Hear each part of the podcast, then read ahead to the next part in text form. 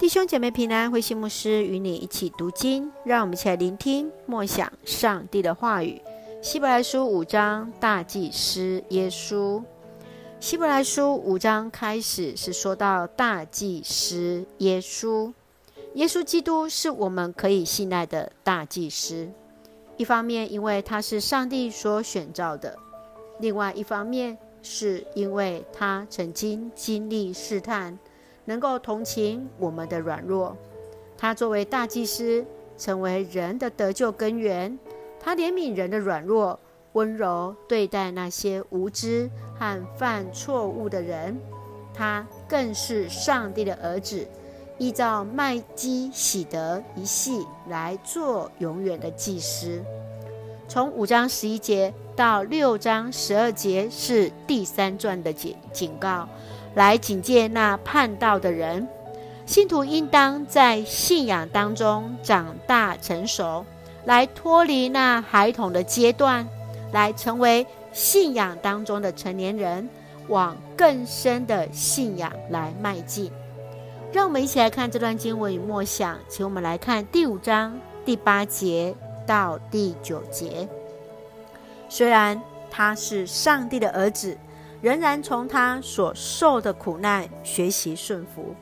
既然上帝使他达到完全的地步，他就成为所有顺服他的人永远得救的根源。耶稣是大祭司，是上帝的儿子，他会怜悯待人，因他也曾软弱。耶稣也曾因受苦难，更能了解人的软弱。他在顺服当中面对苦难。只因那是上帝所安排的道路。耶稣从苦难当中学习顺服上帝的旨意，人们得以因领受基督的大祭司所成就的恩典，在人的软弱当中，也学习让人的心肠来柔软，得以更加善解人意。因为当我们强壮的时候，往往会忘记自己也会犯错。无法以谦卑的心来包容人的软弱。亲爱的弟兄姐妹，你从耶稣的顺服当中学习了什么？你如何面对自己与他人的软弱呢？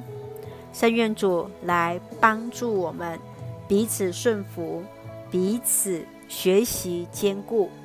一起用第五章第二节作为我们的金句。大祭司自己在许多地方是软弱的，因此他能够温和地对待那些无知和犯错误的人。是的，耶稣基督他能够温柔地待我们，因为他深知我们的软弱。愿主来恩待赐福我们，让我们一起用这段经文一起来祷告。亲爱的天父上帝，感谢主所赐给我们美好一天，满有上帝的恩典与同在。求主帮助我们在软弱与痛苦当中加添我们力量，在我们强壮的时候不忘怜悯人的软弱，帮助我们彼此坚固信心，更加放心来到主的面前，全然的来交托。愿主赐福所爱的家人身心灵健壮，恩待我们的国家。台湾一切平安，使我们做上帝恩典的出口。感谢祷告是奉靠主耶稣基督的圣名求，阿门。弟兄姐妹，愿上帝的平安与我们同在，大家平安。